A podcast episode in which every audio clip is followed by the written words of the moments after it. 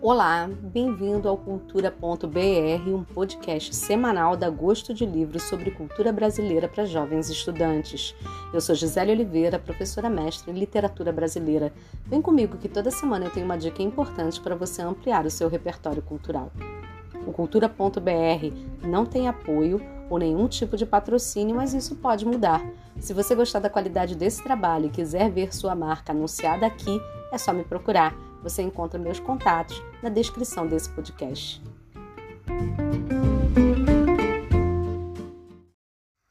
Você já foi num lixão? Só de falar desse assunto você já consegue sentir o mau cheiro, não é mesmo? E será que você se lembra de filmes brasileiros, longas, curtas ou documentários ligados à questão do lixo?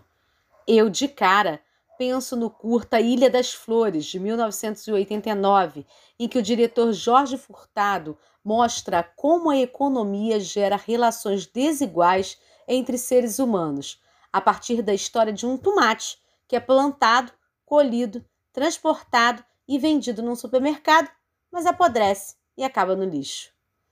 Já nos anos 2000, outros três filmes têm um lixão como pano de fundo lixo extraordinário, registro da execução do projeto do artista plástico Vicky Muniz no maior aterro sanitário da América Latina, em Jardim Gramacho, Rio de Janeiro.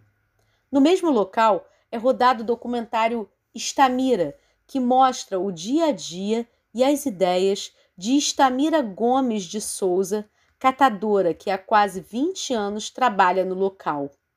Por último, o longa Trash, A Esperança Vem do Lixo, traz três meninos que estão sempre em busca de algo valioso no lixão onde vivem, até que acham uma carteira cheia de dinheiro. Nesse sexto episódio do Cultura.br, escolhemos falar de Estamira. E quem comenta pra gente sobre o filme é o ilustrador Camilo Martins. Olá, meu nome é Camilo Martins e eu queria falar sobre o filme Estamira. Estamira é um filme de 2004, dirigido pelo Marcos Prado. É um filme documentário e sobre a história dessa mulher, Estamira, que trabalha no trabalhava, né, hoje ela já é falecida, no aterro sanitário de Gramacho, no estado do Rio de Janeiro. É o maior, um dos maiores, né, do país e ela recolhia lixo e vendia para empresas de reciclagem ou reaproveitava de outras formas. Stamira era diagnosticada com esquizofrenia, fazia tratamento público é, para essa patologia e o filme é sobre ela, sobre o que ela pensa, sobre a forma como ela vê o mundo, sobre o trabalho dela, sobre a família dela. É, Marcos Prado, quando foi, ele conta né, que quando ele foi fazer um filme, ele queria fazer um filme sobre Gramacho. E quando ele chegou lá, Estamira virou para ele e falou: Você vai fazer um filme sobre mim. E acabou acontecendo. É um filme muito bonito, muito perturbador, que nos confronta com a complexidade do mundo, com a complexidade da existência. Estamira está o tempo inteiro questionando Deus, questionando as pessoas, questionando o planeta como um lugar é, de difícil convivência, um lugar controlado por forças maiores que nós e como a gente pode existir e resistir nesse planeta. É, o filme é em preto e branco e numa, a maior parte das vezes no cenário é, caótico que é um aterro sanitário, um lixão e é um filme muito, muito bonito, muito triste, mas extremamente importante para que as pessoas possam se confrontar não só com o que elas imaginam que é a realidade da pobreza e do lixo, mas com a imagem da loucura. Porque o louco sempre foi visto como algo à margem, assim como o pobre, assim como aquilo que a gente considera lixo. E Talvez Estamira seja, tenha sido, infelizmente, a pessoa mais sensata e mais lúcida que os anos 2000 pôde criar. Então, Eu acho que é um filme necessário e atemporal. Até hoje, rever Estamira é um exercício mental e muscular.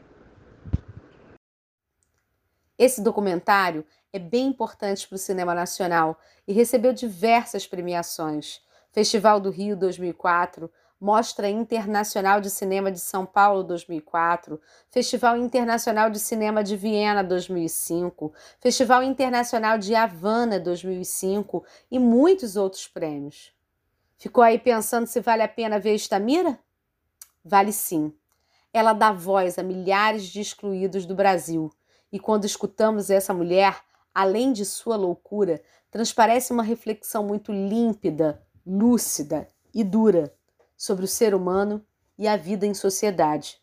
Só para citar a profundidade da fala dessa catadora, ela aborda temas como trabalho, religião, casamento, violência contra a mulher e escravidão. Stamir está disponível no YouTube.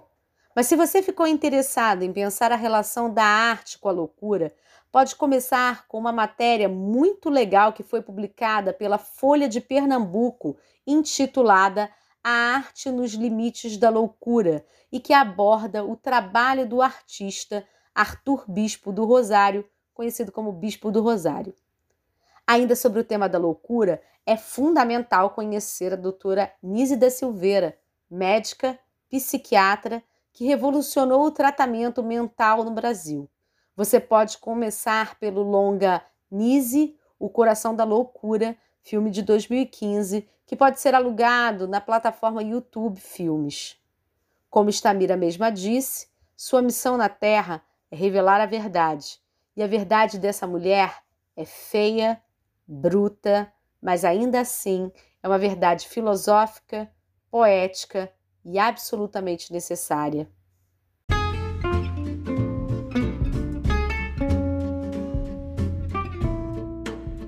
Gostou dessa dica de documentário nacional?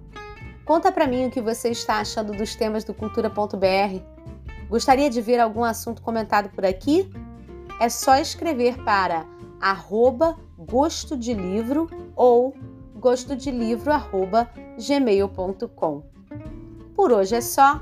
Eu volto na próxima segunda. Até lá. Tchau.